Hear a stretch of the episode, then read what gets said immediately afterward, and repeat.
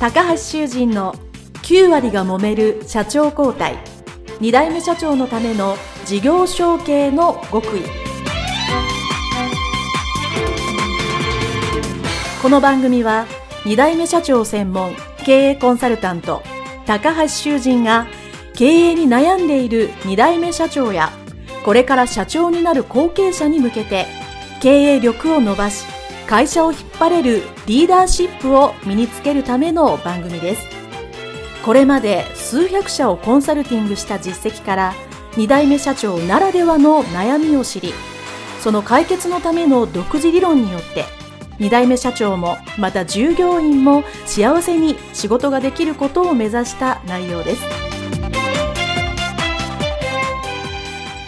皆さん、こんにちは。事業承継コンサルタントの高橋修人です。本日は後継者、後継社長の意欲と能力、その関係性、そしてそのリーダーシップについてお話をさせていただきたいと思います。私もですね、様々なところで事業承継の現継者さん、もしくは後継者さん、後継社長さんですね、えー、お話を聞くとですね、この意欲であったり、能力であったりというお話はですね、いろんなとこでさせていただきます。では、どういうのが一番いいかなというのですね、質問の中であるんですけど、えー、少し古い昭和初期の、えー、社会学者にですね、山本七平さんという方がいらっしゃいまして、その社会学者の方がですね、えー、著書の中で、えー、日本陸軍ですね、が指揮官ですね、いわリーダー、軍隊のリーダーを選ぶときに、こういう風なリーダーを選ぶのがよりいいという風なことをですね、この山本七平さんがえー、まとめられていらっしゃるので、それを一つ引用させていただきたいと思います。リーダーを選ぶときにですね、大きく二つの基準で考えられています。一つは意欲ですね。その職務なりやることに対して意欲が高いのか低いのかというのが一つ。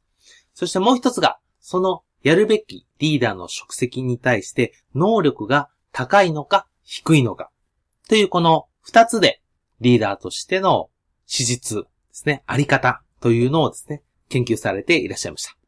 そして、その中で最も良いリーダーの質って何かというとですね、そのリーダーに対しての意欲が低く、能力が高い、そういうものが次のリーダーとしてふさわしいというふうにですね、えー、位置づけられています。これを聞いて今の方は、ん？と思ったと思うんですね。意欲が低い。能力が高いのはね、当然そうですけど、意欲が低いっていいのだろうかっていうふうに考えられたと思うんですね。で、そのお話は少し、えー、この1番目から4番目まであるんですね。分類を少しお話してから最後にまとめてお話をしたいと思います。えー、リーダーとして一番いいのは意欲が低く能力が高い。そういう人を次のリーダーにするのが一番いいと。じゃあ2番目は何かというと、意欲が低くて能力も低い人。これがなんと2番目なんですね。そして3番目は、意欲が高くて、能力も高い人。ですね。意欲が高くて、能力も高い人。一見するとね、こういう方が一番いいんじゃないかと思うんですけど、実はこれが3番目です。そして、最後、4つ目が、意欲が高くて、能力が低い人。これが4番目。というか、まあ、一番選んではいけないリーダーのタイプという風に分類されています。さて皆さんもですね、気になっていると思うんですけど、能力の高い低いは、皆さんある程度納得できるとは思うんですけども、意欲、この分類で言うと、意欲が高い人より、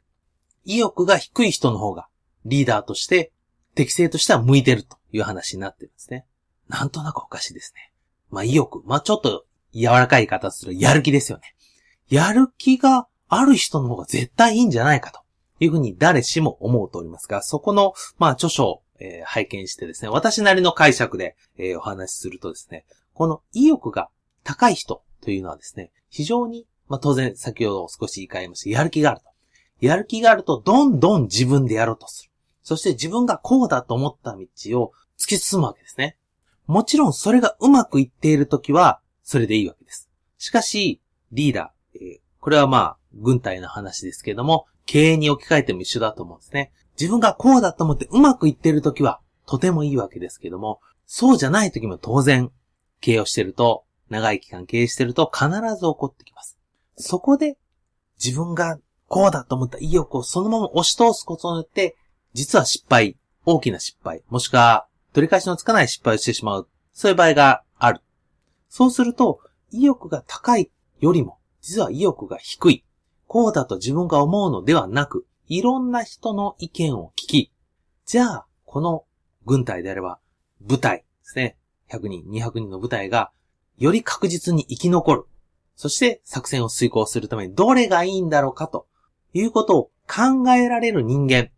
というのがですね、やはりリーダーとしてより良いですね。より生き残れて、より長期的には物事を達成するというふうに考えられているというふうに私は思います。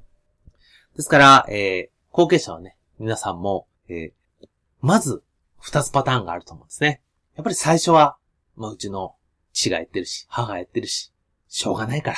会社を継ごうというようなね、時もありますし、いざ自分が継ぐとなったら、いや、やっぱりこの会社を良くしたいからこうしようというふうにね、意欲がすごい高い状態になりすぎてしまうということがよくあります。そしてこの意欲の高すぎることがですね、えー、経営者と後継さんの間をですね、対立を招いたり、もしくは、事業承継後、従業員、もしくは、社内の子さんの人たちとね、対立にあったり、というふうに、ね、ぶつかってしまう可能性っていうのが非常に高いです。